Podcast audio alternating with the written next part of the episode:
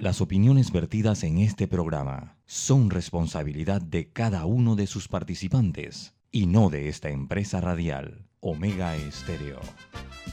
Son las 7 y 30 de la mañana, hora de un buen café y hora de Infoanálisis, el programa de información y análisis más profundo y actualizado de Panamá.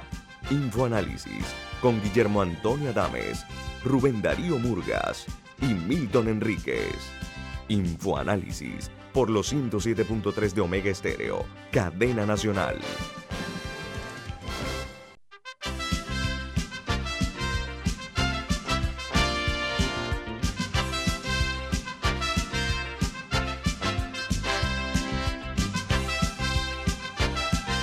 Señoras y señores, muy buen día. Bienvenidos. Esto es Infoanálisis, un programa para la gente inteligente. Hoy es lunes 22 de febrero del año 2021 y este programa es presentado por Café Lavazza, un café italiano de muy buen gusto que hoy nos lleva esta otra edición de Info Análisis, el equipo que maneja este programa. Camila Dames. Rubén Darío Murgas. Y Guillermo Antonio Dames. Recordamos que este programa se ve en vivo, en directo, en calidad HD, en Facebook Live. De igual manera, en el canal 856, canal de Cable Onda, también pueden escucharnos en radio abierta en todas las frecuencias de Omega Stereo a nivel nacional, en la nueva app de Omega Stereo, en TuneIn Radio, TuneIn Radio, que también es otra app gratuita. Eh, pueden, además de eso, ver los programas que quedan colgados, como se le dice, en YouTube. Pueden ver los programas pasados, al igual que que en eh, buscar el podcast en Anchor, Spotify, Overcast y iTunes. Solamente tienen que buscar Omega Stereo Panamá y ahí van a poder eh, eh, enterarse de los programas anteriores. Vamos a entrar en materia con los titulares que hacen primera plana de los diarios más importantes del mundo. Bueno, dice uno que la pandemia está afectando especialmente la salud mental de mujeres. Esto lo dice la Organización de las Naciones Unidas, la ONU. Dice que la depresión, el estrés y la ansiedad se ceban en las mujeres. Otra, hay una noticia que se genera en Chile. Yo agregaría también una mayor responsabilidad en esta pandemia, o sea, una mayor responsabilidad en el cuidado eh, en esta pandemia, ya que estudios se han hecho en diferentes países, incluso en Panamá, que demuestran que mucha de la carga al tener a las personas en casa ha seguido recayendo en las mujeres y ha aumentado. O sea, no es que la carga se ha distribuido porque esté toda la familia en la casa. Las mujeres han seguido cargando y se ha aumentado esa carga. Por eso que dicen que se ha cebado en las mujeres. Ese es lo, que dicen, pero muy buena la observación, Camila. Oye, en Chile, el presidente de ese país, Sebastián Piñera, llama a las autoridades a que respeten, respeten estrictamente la prioridad por edad y comorbilidad en los eh, procesos de vacunación. El llamado del mandatario chileno se hace a través de un mensaje que mandó por WhatsApp a los ministros, a los subsecretarios, a los intendentes y gobernadores. Esto se da después que eh, una subsecretaria respaldara la vacunación a los tres poderes del Estado y el presidente la ha eh, desautorizado totalmente. Dice que ella dice que el Estado debe cumplir eh, funciones críticas por parte de las instituciones, pero el presidente ya dijo que no. Chile tiene una contabilidad en materia de la COVID-19 de 791.939 infectados y 19.996 muertos. Por otra parte, México supera los 180 mil muertos por la COVID-19. Los números en México uh, siguen creciendo porque los casos positivos ya suman 2 perdón, 2 millones 38 mil 276 con 56 mil 533 casos activos estimados. Esto según la Secretaría de Salud de México. Por otra parte, la OTAN eh, dispara eh, su gasto en materia de defensa tras los años de presiones de Donald Trump. Aunque ha cambiado el tono, Joe Biden sigue con las mismas prioridades y pide a los socios de la OTAN que los europeos, más que todo, que suban la partida presupuestaria militar, que la aumenten. En Guatemala, el gobierno retirará las restricciones de horarios a los centros comerciales y otro tipo de establecimientos por eh, disminución de los contagios en este país centroamericano. Eh, los números de Guatemala son 170.275 casos confirmados y 6.857 casos activos con una mortalidad de 6.200 personas que han fallecido, 6.220 personas que han fallecido. En eh, otra noticia hay que la Administración Federal de Aviación de Estados Unidos pide una inspección extra en algunos aviones Boeing 777 después que uno de estos aparatos eh, sufriera una falla en el motor en Colorado, al punto que eh, se supo que partes del avión quedaron eh, dispersos por varios sitios en un área residencial. Sí, afortunadamente no parece haber causado daños a personas en tierra, porque obviamente si a una persona le cae desde esa altura un pedazo de metal, le puede causar la muerte. Un pedazo grande. No, no parece haber personas afectadas, más, más que nada cayó cerca de casas o en, en áreas despejadas. Ok. Eh, Argentina aumenta eh, la desconfianza en el gobierno por el tema que ellos han llamado las vacunas VIP a funcionarios del gobierno. Esto me recuerda el vacuna gate en Perú. Bueno, en Argentina hay otro tanto. Entonces esto eh, ha generado, eh, entre otras cosas, que el país eh, autorice también la vacuna china de Sinopharm, de la cual esperan un millón de dosis próximamente. bueno, en Argentina, de hecho, destituyeron al, ministro de Salud y ya juramentaron una nueva ministra por eso. Una, es una mujer. hay una nueva ministra, pero ¿saben qué? El presidente Macri dice, comparto la indignación de los presidente Macri. Él comparte. Pero ahora Fernández. Perdón, el presidente Fernández, gracias Camila, dice que él comparte la indignación de los argentinos por este caso. En este país hay un total de 2.064.334 infectados y 51.200 personas fallecidas. Pero en Colombia ya van 39.827 colombianos vacunados en todo el país. Según el Ministerio de Salud de ellos, de Colombia, en las últimas 24 horas se detectaron 4.244 nuevos contagios y 149 muertos, para un total de 2.226.262 casos confirmados de la COVID-19 y 58.834 eh, fatalidades o muertos. Una noticia interesante, la Nestlé de Costa Rica recibe una certificación de plástico neutralidad por lograr ser cero residuos en su operación. Dice que más de 116 toneladas de sus desechos fueron reaprovechados y no llegaron a ningún vertedero durante el año 2020. Bueno, ya que lo hizo Nestlé de Costa Rica, lo pueden hacer aquí en Panamá también la Nestlé de Panamá y otras empresas pueden sumarse a esta forma de eliminar, eliminar la posibilidad de que sigan contaminándose ríos, riachuelos y fuentes líquidas. En Perú, el Consejo de Ministros decidirá este miércoles si se amplía o no la cuarentena que deberá eliminar, iba a eliminarse el 28 de febrero, pero se anunció que eh, los, eh, las, empresas eh, privadas no podrán comprar ninguna vacuna antes que el Estado asegure que ya eh, se ha puesto todas las dosis a los ciudadanos de manera gratuita. Antes del negocio, hacerlo. ¿Dónde es eso? ¿En Perú? Eh, un servicio del Estado, sí, en Perú. Y República Dominicana anunció que recibirá 768 mil dosis diarias de vacunas Sinovac de China la próxima semana y han extendido el toque de queda hasta el 8 de marzo, de 7 de la noche a 5 de la mañana.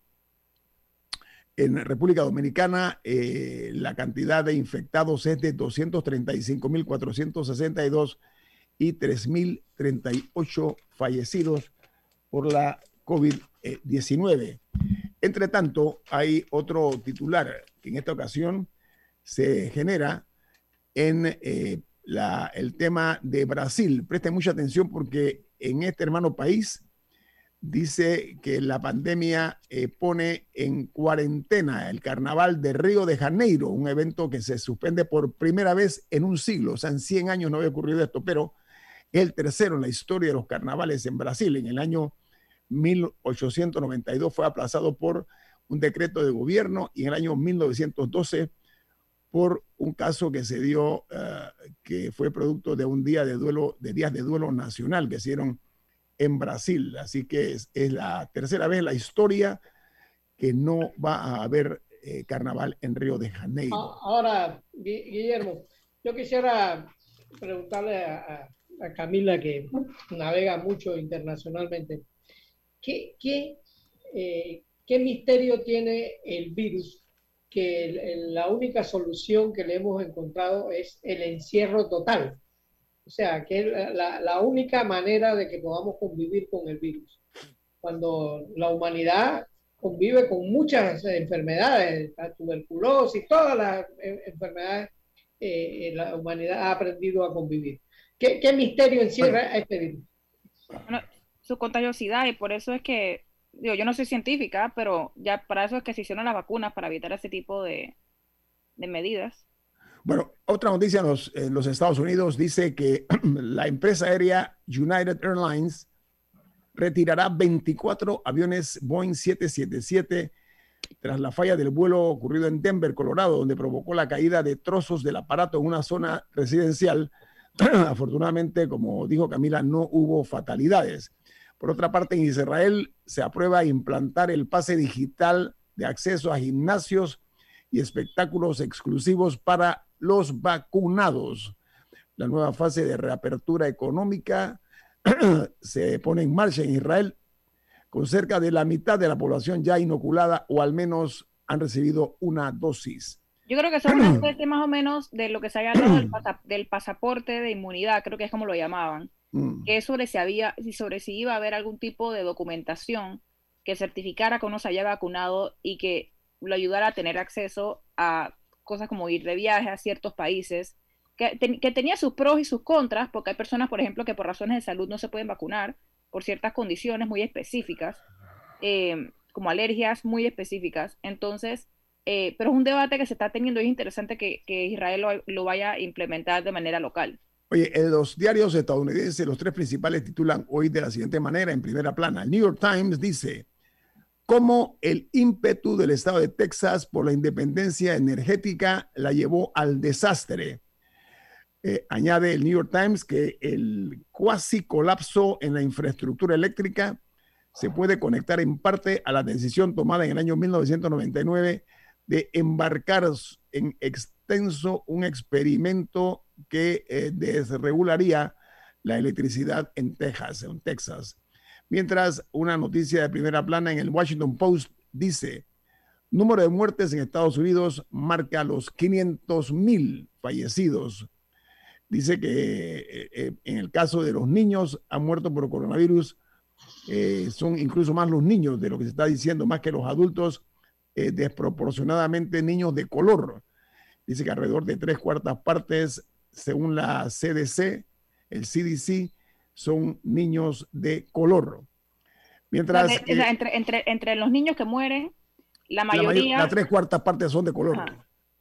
La otra noticia es que eh, en Ecuador el correísta Andrés Araúz y el centro derechista Guillermo Lazo han pasado formalmente a la segunda vuelta según los resultados preliminares que fueron dados ayer, resultados oficiales ¿eh? preliminares y dados ayer. Y cierro con una noticia en Japón, donde este país denuncia eh, la incursión de buques chinos en sus aguas territoriales y dice que eh, lo que se trata es de la octava incursión de estos barcos chinos en aguas japonesas, lo cual podría generar algún tipo de situación que vaya más allá de la diplomática. Y ese es el temor que hay en todas partes por la actitud de China de no respetar este tipo de, acuerdos internacionales del respeto a las aguas territoriales. Aquí terminamos ya con las noticias que hacen primera plana en los diarios más importantes del mundo. Vamos al corte comercial. Viene más. No, pero antes de eso hay un mensaje. Tiene, tiene algo importante que decirnos, señor Murgas. Bueno, gana con Van, el apartamento de tus sueños. Participa en el sorteo de un apartamento en la ciudad y premios semanales de 2.000 balboas al pagar con tus tarjetas de crédito y débito. Conoce más en pacochabank.com. Omega Stereo tiene una nueva app. Descárgala en Play Store y App Store totalmente gratis.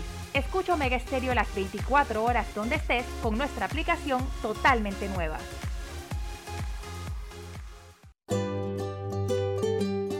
En la vida hay momentos en que todos vamos a necesitar de un apoyo adicional. Para cualquier situación, hay formas de hacer más cómodo y placentero nuestro diario vivir. Sea cual sea su necesidad, en Hogar y Salud los apoyamos haciéndole la vida más fácil, porque contamos con la experiencia necesaria para recomendarle lo que usted necesite. Recuerde, Hogar y Salud les hace la vida más fácil. Visite nuestras nuevas sucursales en Villa Zaita al lado del Super 99 y en Cativa Colón al lado del Super Extra. Estamos abiertos en todas nuestras sucursales del país y le hacemos su entrega de forma gratuita en Panamá Centro. Para mayor información, puede consultar en Instagram y Facebook. Bienvenido al nuevo con Claro. El momento para demostrar con tus stories que por fin aprendiste a cocinar. Cámbiate a Claro con ilimitada y minutos ilimitados en planes postpago desde 30 balboas para que vivas más conectado. ¡Claro! Promoción válida del 1 de enero al 31 de marzo del 2021. Incluye data limitada con opción a compartir hasta 5 GB mensuales, minutos y SMS limitados de Claro a Claro y 250 minutos a otros operadores y a 32 destinos de LDI. Para mayor información ingresa a www.claro.com.pa. Ya viene InfoAnálisis, el programa para gente inteligente como usted.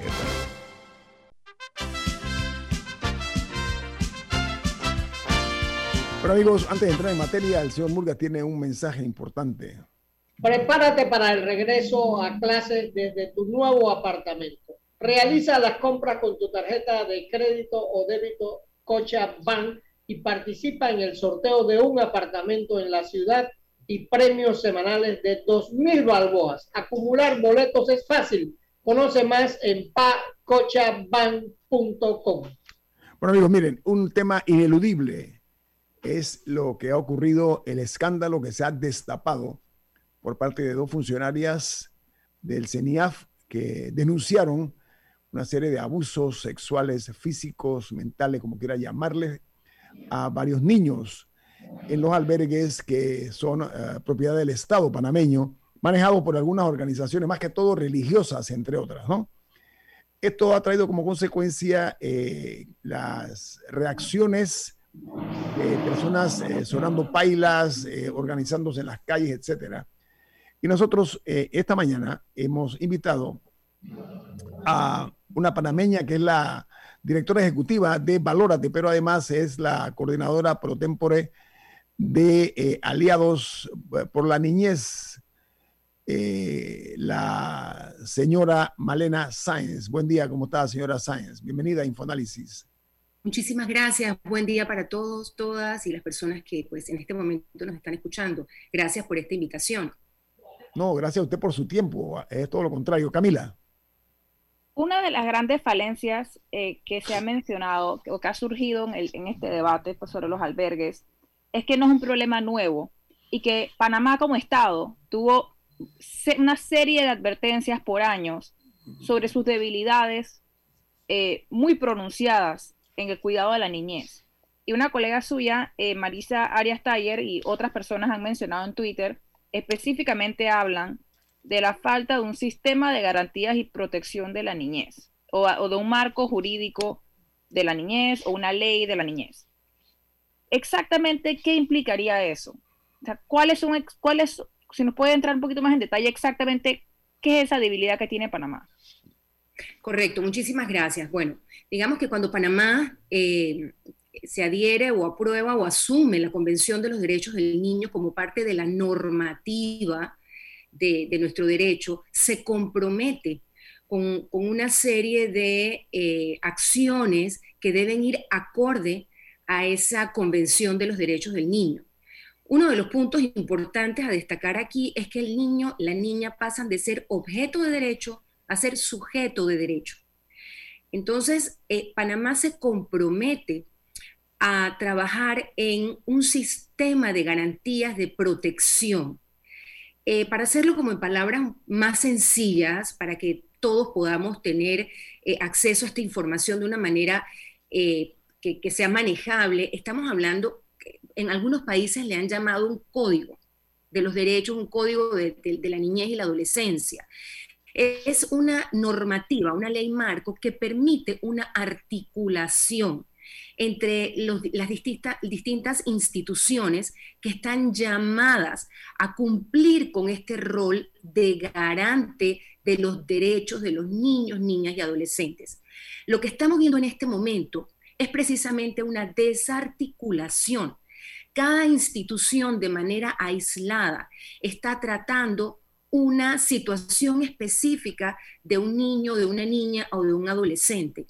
Nosotros requerimos una especie de ley marco que permita una articulación que nos lleve a nosotros a desarrollar programas, a desarrollar una política pública que, nos, que le permita al Estado cumplir con este rol que tiene tan importante de garantizar. De eso se trata una ley de, un sistema, es un sistema porque hay muchas instituciones, tanto de gobierno como no de gobierno, que debemos eh, velar porque se cumplan estos derechos. De eso se trata.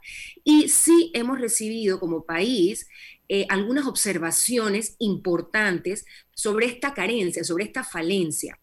La niñez, para, decirlo con, con eh, conocimiento, porque es así, no es hoy el centro de las políticas, no es hoy el centro de las decisiones.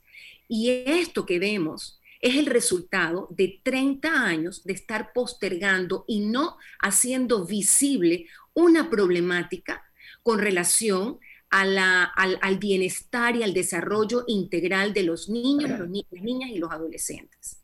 Pero alguien podría preguntar que por qué se necesita esa ley para implementar. O sea, el Estado no puede implementar los programas sin esa ley. claro, de, hecho, de hecho, tenemos muchas leyes. El tema es la desarticulación. Entonces, esto lo que va a permitir es trabajar de una manera armónica y poder articular. Si nosotros vemos el tema ahora mismo de los niños que están eh, viviendo en esta situación de albergues, es porque hay un juzgado que de alguna manera toma la decisión de separarlo de su familia para mandarlo o para, darle pues un hogar de, temporal, ¿verdad? Entonces, de una mano, el niño pasa o la niña pasa a otra mano. Tiene que haber un sistema articulado, tiene que haber algo que nos diga, bueno, e, esto va a pasar, esta es una situación temporal, luego tiene que venir la institución que va a velar porque ese niño, niña o adolescente en ese lugar donde va a estar de manera temporal reciba toda la atención que requiere. Ojo, las atenciones o las necesidades de los niños son interdependientes. Entonces, aquí entra un Ministerio de Salud, aquí entra un Ministerio de Educación, aquí entra, ¿por qué? Porque está, o sea, es un niño que lo vamos a separar, en este caso, eh, puntualmente hablando de los albergues, lo vamos a separar temporalmente de su familia, el Estado debe procurar brindarle toda la atención que el niño necesita y niña, además de la reparación, porque si un niño o niña está siendo separado de su hogar, es porque ha estado viviendo una situación de, de vulnerabilidad eh, de, muy alto, eh, de, mucha carga emocional. Entonces el Estado debe velar también por esa reparación inmediata para evitar consecuencias a largo plazo en la vida del adulto. Entonces, es por eso una, tan importante trabajar y volver a traer a la palestra, ojo, aliados por la niñez y la adolescencia, eh, en el, le presentó a todos los candidatos presidenciales de las últimas elecciones este compromiso de un sistema de comprometerse y, hablar nuevamente y traer a la mesa el proyecto de sistema de garantías. Y nosotros en el comunicado que emitimos de Aliados por la Niñez y la Adolescencia le hicimos un recorderis al presidente actual de la República sobre ese compromiso que firmó con Aliados por la Niñez y la Adolescencia, porque es necesario. De lo contrario, vamos a estar siempre reaccionando, apagando fuegos y no haciendo prevención.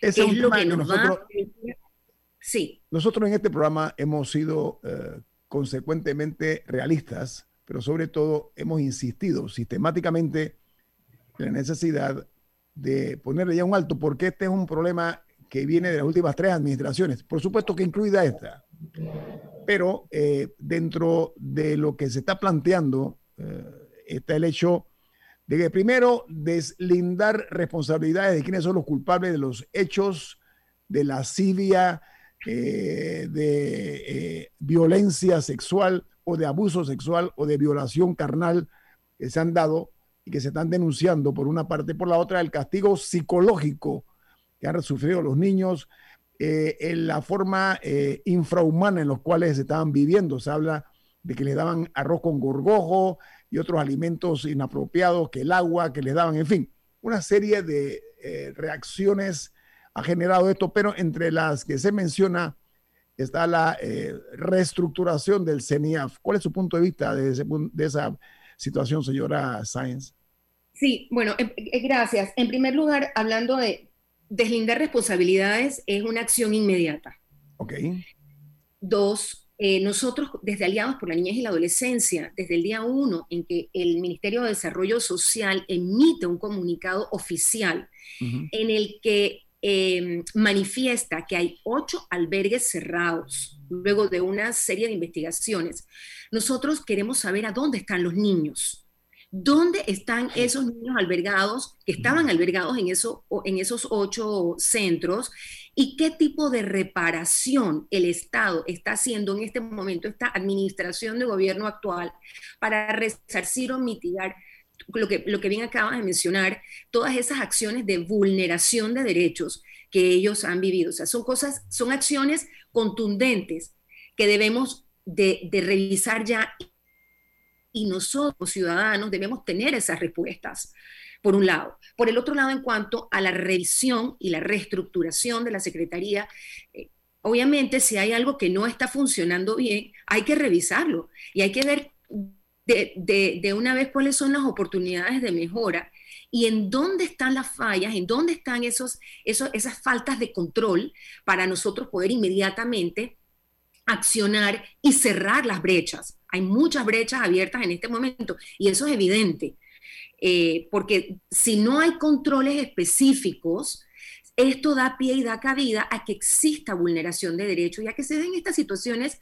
lamentables y tristes en la vida de los niños, sobre todo aquellos niños que, viven en situaciones de mayores privaciones que tienen muchísimas menos oportunidades. Entonces, nosotros en el comunicado también de Aliados por la Niñez y la Adolescencia, le hicimos un llamado al presidente de la República a levantar inmediatamente una mesa, una comisión de alto nivel que nos permita solucionar la situación de una vez. No podemos seguirle dando largas al, asunto eh, y que se vaya pasando la pelota de un lugar a otro. Aquí hay corresponsabilidad Aquí todos tenemos una responsabilidad, porque los niños están bajo la tutela del Estado y ese es el primer garante de sus derechos.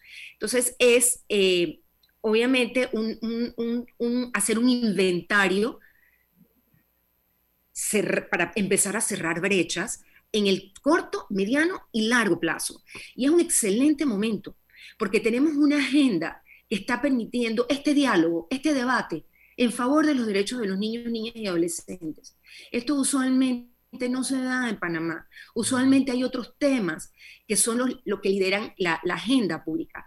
Entonces, hay una oportunidad de oro para trabajar en favor y en beneficio de los niños, niñas y adolescentes que tienen más de 30 años esperando por, una, por leyes que garanticen sus derechos los, cinco puntos prioritarios de Aliados por la Niñez y la Adolescencia, que fueron un compromiso firmado por el señor presidente de la República, dicen claramente en trabajar en cinco direcciones específicas, salud integral, educación de calidad, crecer sin violencia, menos pobreza y leyes que garanticen sus derechos. Vamos a ampliar eso al regreso. Tengo un corte comercial, señora eh, Sáenz.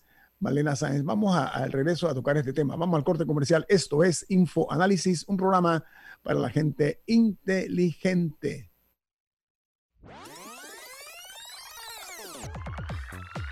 Omega Stereo tiene una nueva app. Descárgala en Play Store y App Store totalmente gratis. Escucha Omega Stereo las 24 horas donde estés con nuestra nueva app.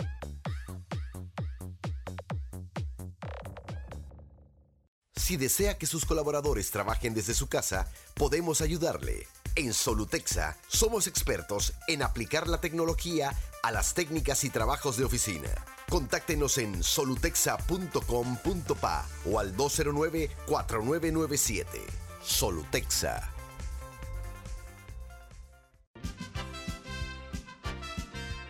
Ya viene InfoAnálisis, el programa para gente inteligente como usted. Continuamos aquí en InfoAnálisis, don Rubén. Gana con Scotiabank el apartamento de tus sueños. Participa en el sorteo de un apartamento en la ciudad y premios semanales de 2.000 balboas al pagar con tus tarjetas de crédito y débito. Conoce más en pacochabank.com. Eh, licenciada Sáenz, eh, es fama en Panamá que es muy fácil eh, que un niño desamparado o en riesgo eh, caiga en un albergue, pero es fama también que lo más difícil que hay es adoptar un niño. ¿Por qué no se, eh, no se busca una ley que haga, eh, eh, prepare a los candidatos a adoptar para que el Estado los vaya conociendo como futuros padres? ¿por, qué es tan fácil que un niño en riesgo caiga en un albergue, pero es tan difícil que, un aspirante a adoptar un niño pueda quedarse con el niño? Sí, aquí voy a, traer la primera pregunta que, hizo Camila, muy, muy acertada, y es que hay leyes. Sin embargo, estamos trabajando de manera desarticulada. Por eso es tan importante retomar todo, hacer un compendio y poder articular para darle celeridad a algunos procesos. Si bien es cierto, la situación de los niños en los albergues es temporal, una vez que el niño llega al albergue, eh, se complica toda su situación ahí adentro porque el sistema se hace muy lento. Nosotros ya sabemos que hay un sistema judicial lento, eso, no es eh, eh, ninguna sorpresa para nadie. Entonces, lo que tenemos que hacer ahora es trabajar en, en algo que pueda articular y que nosotros podamos tener en poco tiempo al niño en una familia está la situación también, está el tema de las familias de acogida. Es decir, sí nosotros podemos hacer las cosas mucho mejor si logramos tener este sistema de garantía. Nosotros queremos aprovechar este espacio también para ponernos a la orden como sociedad civil, tanto para el Ministerio de Desarrollo Social, que cuente con nosotros. En Aliados por la Niñez hay una, un sinnúmero de organizaciones sin fines de lucro que tienen especialidad técnica el tema de niñez y adolescencia lo traigo también acá al foro. Es un tema especializado. Es un tema que requiere de personas que tengan el conocimiento académico. Se habla también de una política pública que nos permita darle sostenibilidad a las acciones, que esto no muera de, un, de una administración de gobierno a otra, sino que sea algo sostenible y duradero para poder evaluar, monitorear y poder tener realmente eh, acciones que nos brinden a nosotros el garantizar el desarrollo y el bienestar integral de los niños. Entonces, queremos reiterar este espacio también para ponernos a la orden, tanto del Ministerio de Desarrollo Social como de la CENIAF, para como bien lo dijimos en, en el comunicado, una mesa interinstitucional en la que podamos buscar soluciones a corto plazo. Porque lo que estamos viendo ahora es indignante, es muy triste y no podemos permitir de ninguna manera que esos niños que están allí, que como bien acaba de mencionar el señor Adames, han sido eh, víctimas de un sinnúmero de vulneraciones, nosotros hoy no tengamos la garantía de que están recibiendo una atención especializada. Señora Sáenz, disculpe, quiero aprovechar el tiempo por lo siguiente. Mire, se está hablando eh, me parece eh, interesante el hecho de que el artículo 174 del Código Penal se ha reformado, ¿ok? Eh, las penas, etcétera, para los abusadores, para los violadores. Pero me inquieta que una diputada de la Comisión de la Mujer, la Niña y la Juventud de la Asamblea Nacional dijo, y la cito, dice, los nombres de las personas que comparecieron por el caso de los albergues firmaron un acuerdo de confidencialidad por 10 años. Y dice que los nombres de algunos albergues donde se encuentran los niños, así como sus cédulas y nombres, no serán publicados. Entonces, yo me pregunto, si eso se dio, ¿por qué razón se ha buscado eh, digamos, nosotros enmascarar algunas eh, responsabilidades de quienes han cometido estos abusos, señora Sáenz. Bueno, por el tema de niñez, sí es importante, y, este, este, punto es bien delicado, eh, mantener la confidencialidad.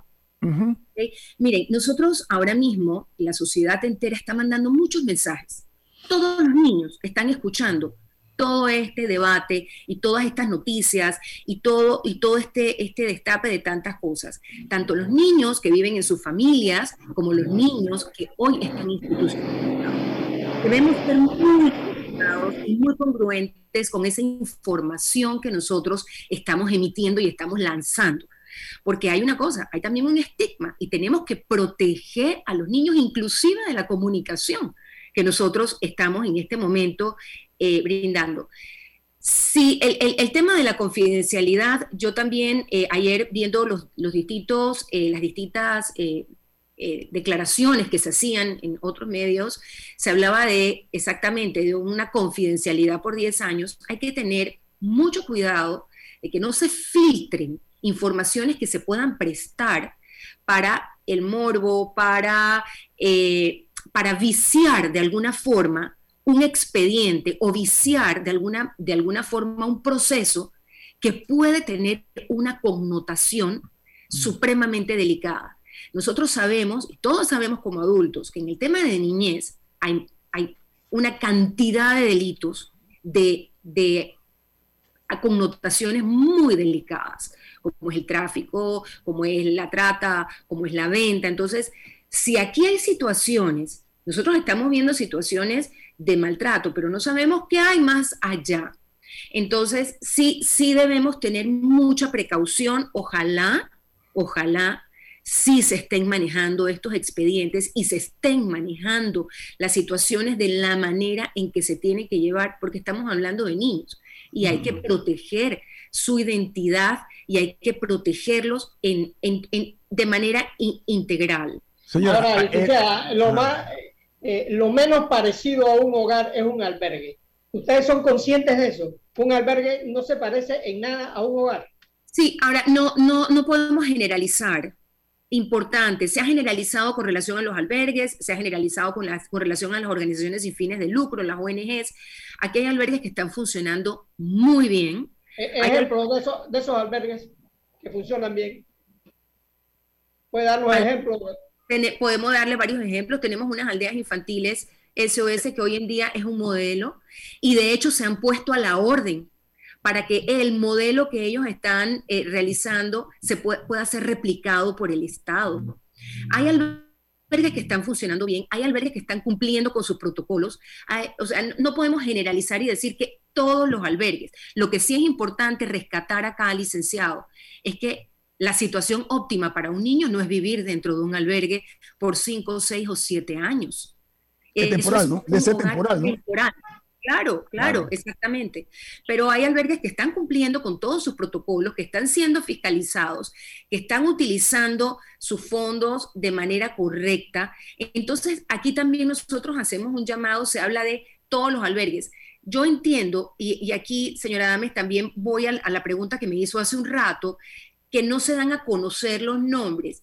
Eh, nosotros también hemos querido saber, y, por allí hay una lista que, en redes sociales hoy y, por WhatsApp hoy, ya la verdad es que casi nada está oculto, pero no sabemos por qué han cerrado esos albergues. Y nos, nos, inquieta aún más saber dónde están los niños de esos albergues. E-, ese es el punto, ese es el punto. Claro, ¿dónde, nos han colocado? Claro. ¿Cómo, cómo, cómo, cómo accionó el Ministerio Público? ¿Cómo accionó el Tribunal de Niñez para mover de estos niños a un lugar a otro? Entonces hay varios temas delicados que requiere, nosotros requerimos información, por eso llamamos a una mesa y nos ponemos a disposición del Ministerio nuevamente de Desarrollo Social y de la CENIAF para poder manejar información de altura, porque estamos hablando de niñez. A ver, eh, señora Sáenz. Camila, ¿quiere preguntar algo a usted? No, se escucha, Camila. Ah, perdón, perdón, estaba Quería aprovechar para preguntar, ¿cuál cree usted que ha sido el mayor obstáculo? O sea, si una vez más, porque parte de lo que, se, de lo que han dicho otros expertos es que no es la primera vez que Panamá trata de embarcar como Estado en esta legislación, que hubo un intento en el 2018 y que ya había habido un intento como en el 2009, no recuerdo en qué año era el otro. O sea, que hubo como 10 años de diferencia, dos veces que se intentaron. Ahora que vamos por la tercera, y esperemos que la tercera sea la vencida, ¿cuál qué, se, qué se aprendió de las primeras dos veces fallidas? ¿Cuáles fueron los mayores obstáculos en ese momento? ¿Y cómo podemos hacer para que en esta vuelta no ocurran? Eh, ¿Te refieres al, al o sea, eh, puntualmente al sistema?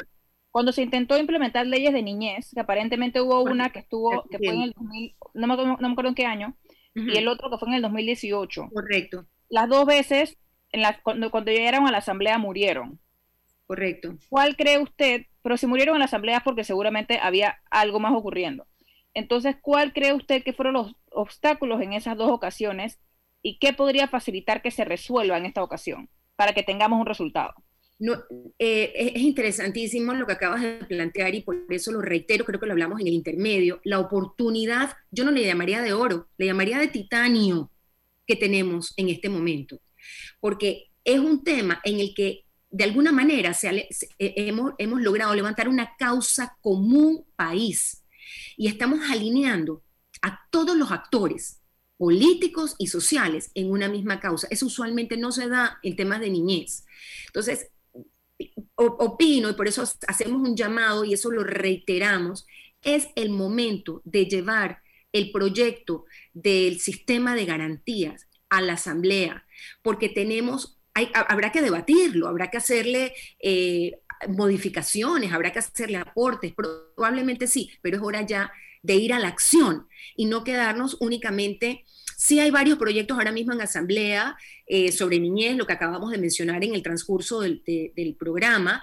Sin embargo, esto es imperante. Panamá lo necesita y es uno de los pocos países de la región que aún no lo tiene. Y si queremos prevenir y si queremos que estas situaciones se erradicarlas del todo, eh, llevar al diálogo, llevar a la palestra, llevar a la discusión eh, un sistema de garantías es imprescindible en este momento y ese es el llamado que hacemos y nos ponemos a la orden como sociedad civil para participar activamente de estos diálogos. Señora, algo importante, hablamos de la reforma del artículo 174 del Código Penal, pero yo le pregunto a usted directamente por su vinculación, su compromiso y del grupo que usted representa.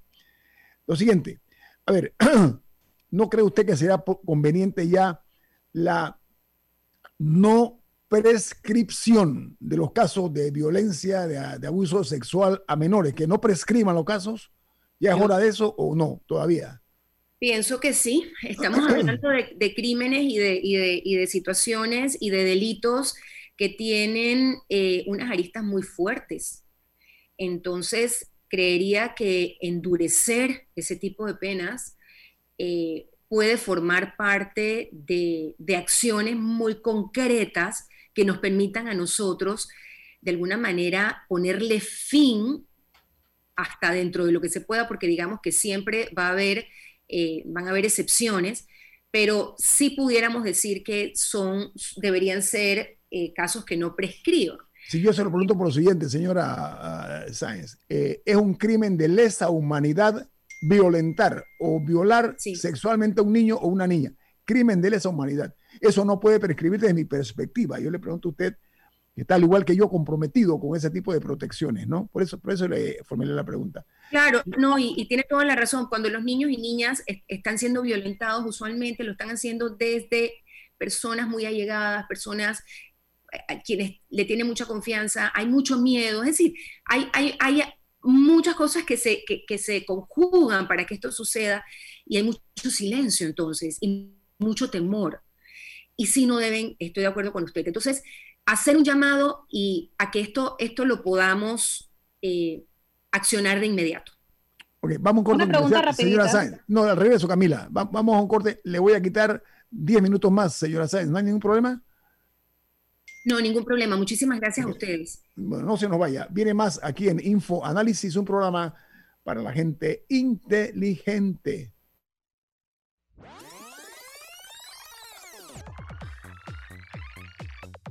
Omega Stereo tiene una nueva app. Descárgala en Play Store y App Store totalmente gratis. Escucha Omega Stereo las 24 horas donde estés con nuestra aplicación 100% renovada. Bienvenido al nuevo verano con Claro, el momento para demostrar con tus stories que por fin aprendiste a cocinar. Cámbiate a Claro con ilimitada y minutos ilimitados en planes postpago desde 30 balboas para que vivas más conectado. ¡Claro! Promoción válida del 1 de enero al 31 de marzo del 2021. Incluye data limitada con opción a compartir hasta 5 GB mensuales, minutos y SMS limitados de Claro a Claro y 250 minutos a otros operadores y a 32 destinos de LDI. Para mayor información ingresa a www.claro.com.pa. Ya viene InfoAnálisis, el programa para gente inteligente como usted.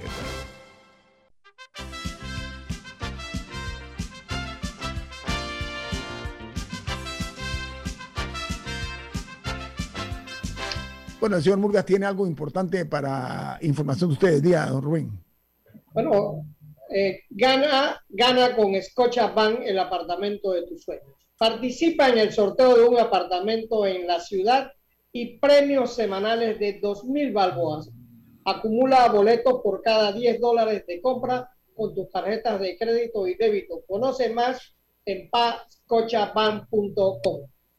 Bueno, yo, yo quisiera... No se le escucha, señor Murgas. No, no, no, no sí está ahí, nada más no está hablando.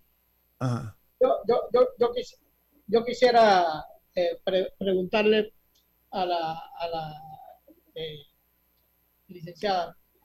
Nosotros tuvimos, yo viví la experiencia de CREA, el orgullo con que el señor Gago y otras personas vinculadas al papá de Milton Enrique y otras personas hicieron CREA.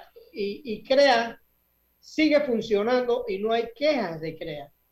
¿Por qué el- ese modelo de CREA no se puede eh, eh, imitar? Si ya funciona y funciona bien y no hay ese miedo a que la gente eh, le quite clientes al, porque pareciera que el que entra a un albergue eh, entra para siempre, cuando debe ser en una forma transitoria. Eh, ¿Qué nos puede decir la licenciada a ese respecto? Sí, no, sí, creo que la, la línea es por acá, de acuerdo a lo que me en- entiendo que me está preguntando. eh, hay modelos que funcionan. Y las organizaciones sin fines de lucro, ONGs o sociedad civil organizada, eh, acciona cuando el Estado, cuando hay, cuando hay, eh, cuando falta algo. De ahí surgen las, distintas necesidades. Y hay modelos que funcionan. Simple y sencillamente, muchas veces no, los, los actores sociales no son llamados a las discusiones o no son llamados a conformar y a ser parte de la solución. Eso es una evolución que debe, debe ir llevando Panamá para construir políticas eh, de orden público, políticas que nos permitan a nosotros dar sostenibilidad en el tiempo a programas y acciones que al final eh, vayan en beneficio del desarrollo humano.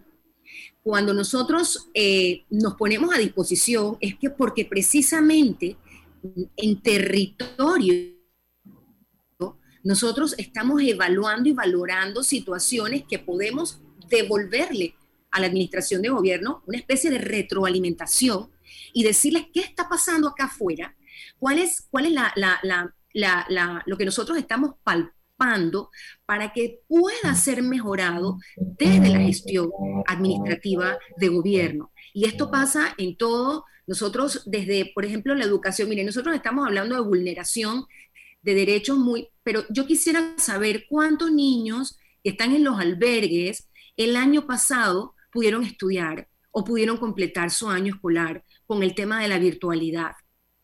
Probablemente muchos niños, y eso es una vulneración de derechos.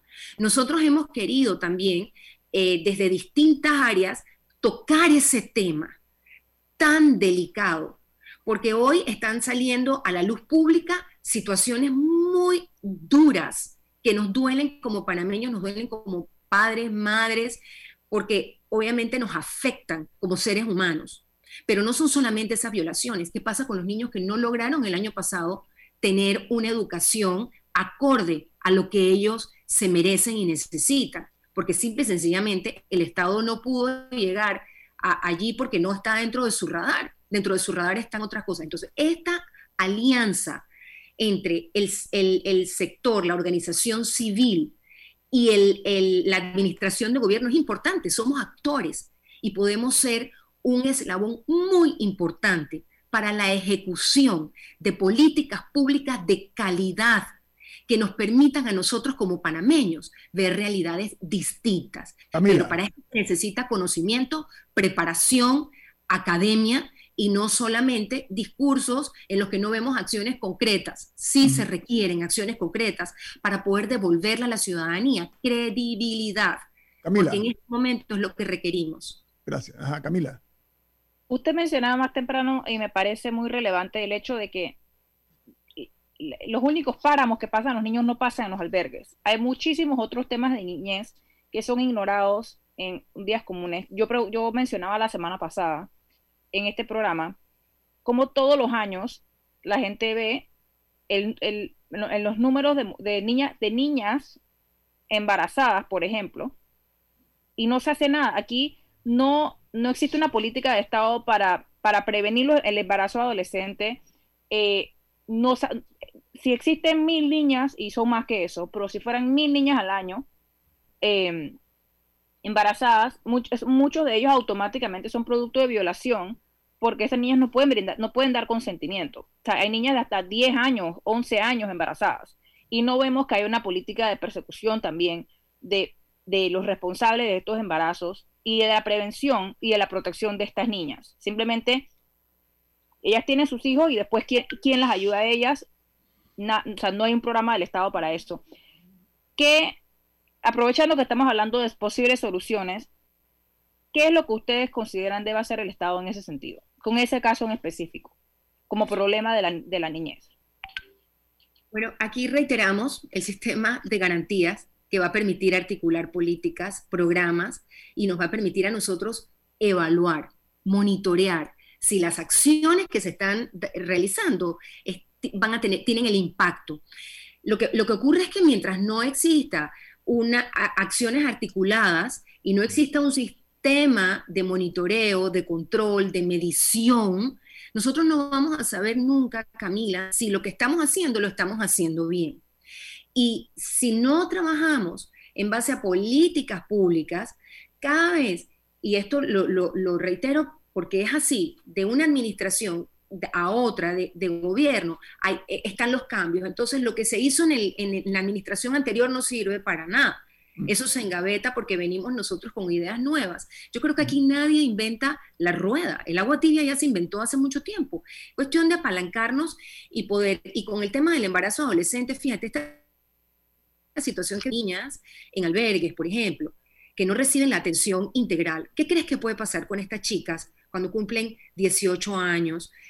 probablemente, o, 16 años, probablemente estamos de alguna manera reforzando eh, la pobreza y ojo, la, la, pobreza vista desde las dimensiones de las distintas privaciones que vive un ser humano, porque está la pobreza por ingreso, pero está la peor, que es la, la, pobreza por privaciones.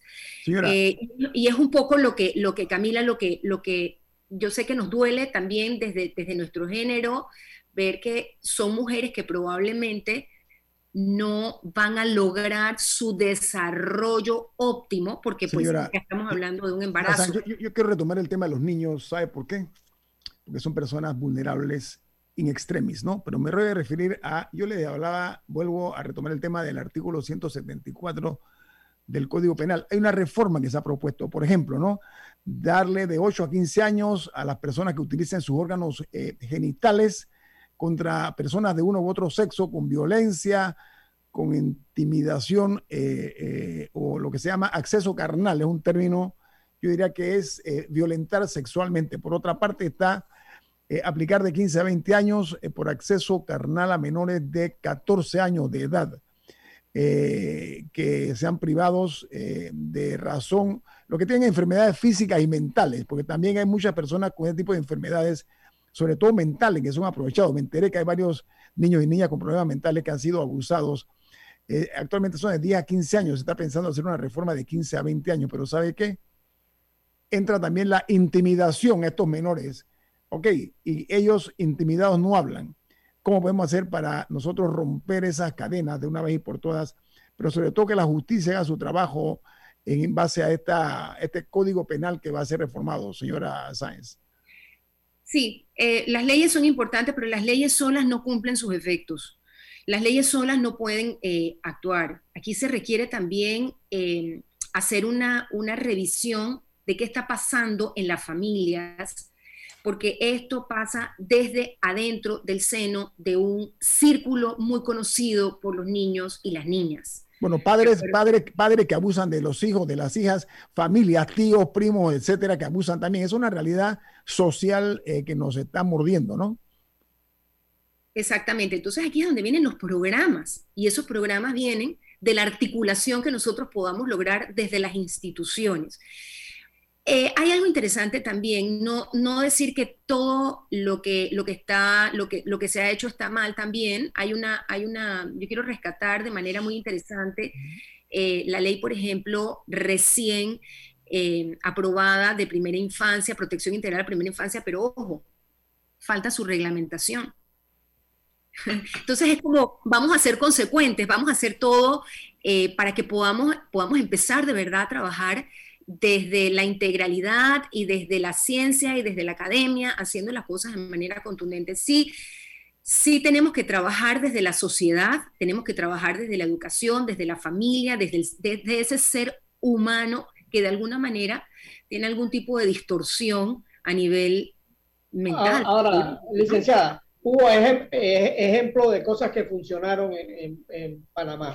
digamos, yo tuve la experiencia con mi hermano del Cerro Tute. Cara González de Peringer era la eh, directora del tutelar de menores, que fue una belleza de institución. Y mi hermano con todo que había participado en la, eh, eh, en la acción del tute, como era menor de edad, que tenía menos de 17 años, quedó en manos de... ella le quitó a mi hermano a, la cárcel modelo y se lo llevó para el tutelar de menores. Y mi hermano no perdió, como era segundo puesto de la, de la escuela, no perdió el año. Eh, lo, lo, trasladó para, para, para, el Félix Olivares y allá, allá se graduó. Pero e, esa institución funcionaba, el tutelar de menores eh, eh, estaba a la orilla del mar y, y, y, era una gran directora, Clara González, de, pero e, eso se ha perdido. Eh, no hay instituciones que sean modelos y, los albergues eh, no son modelos ahora mismo. No hay un solo, pero en, cambio CREA sí, es un, gran modelo. Yo fui con Guillermo Antonio Adames y conocimos eh, Hogares CREA, patrocinado por el papá de Milton, por, por don Lázaro Gago, que había tenido una experiencia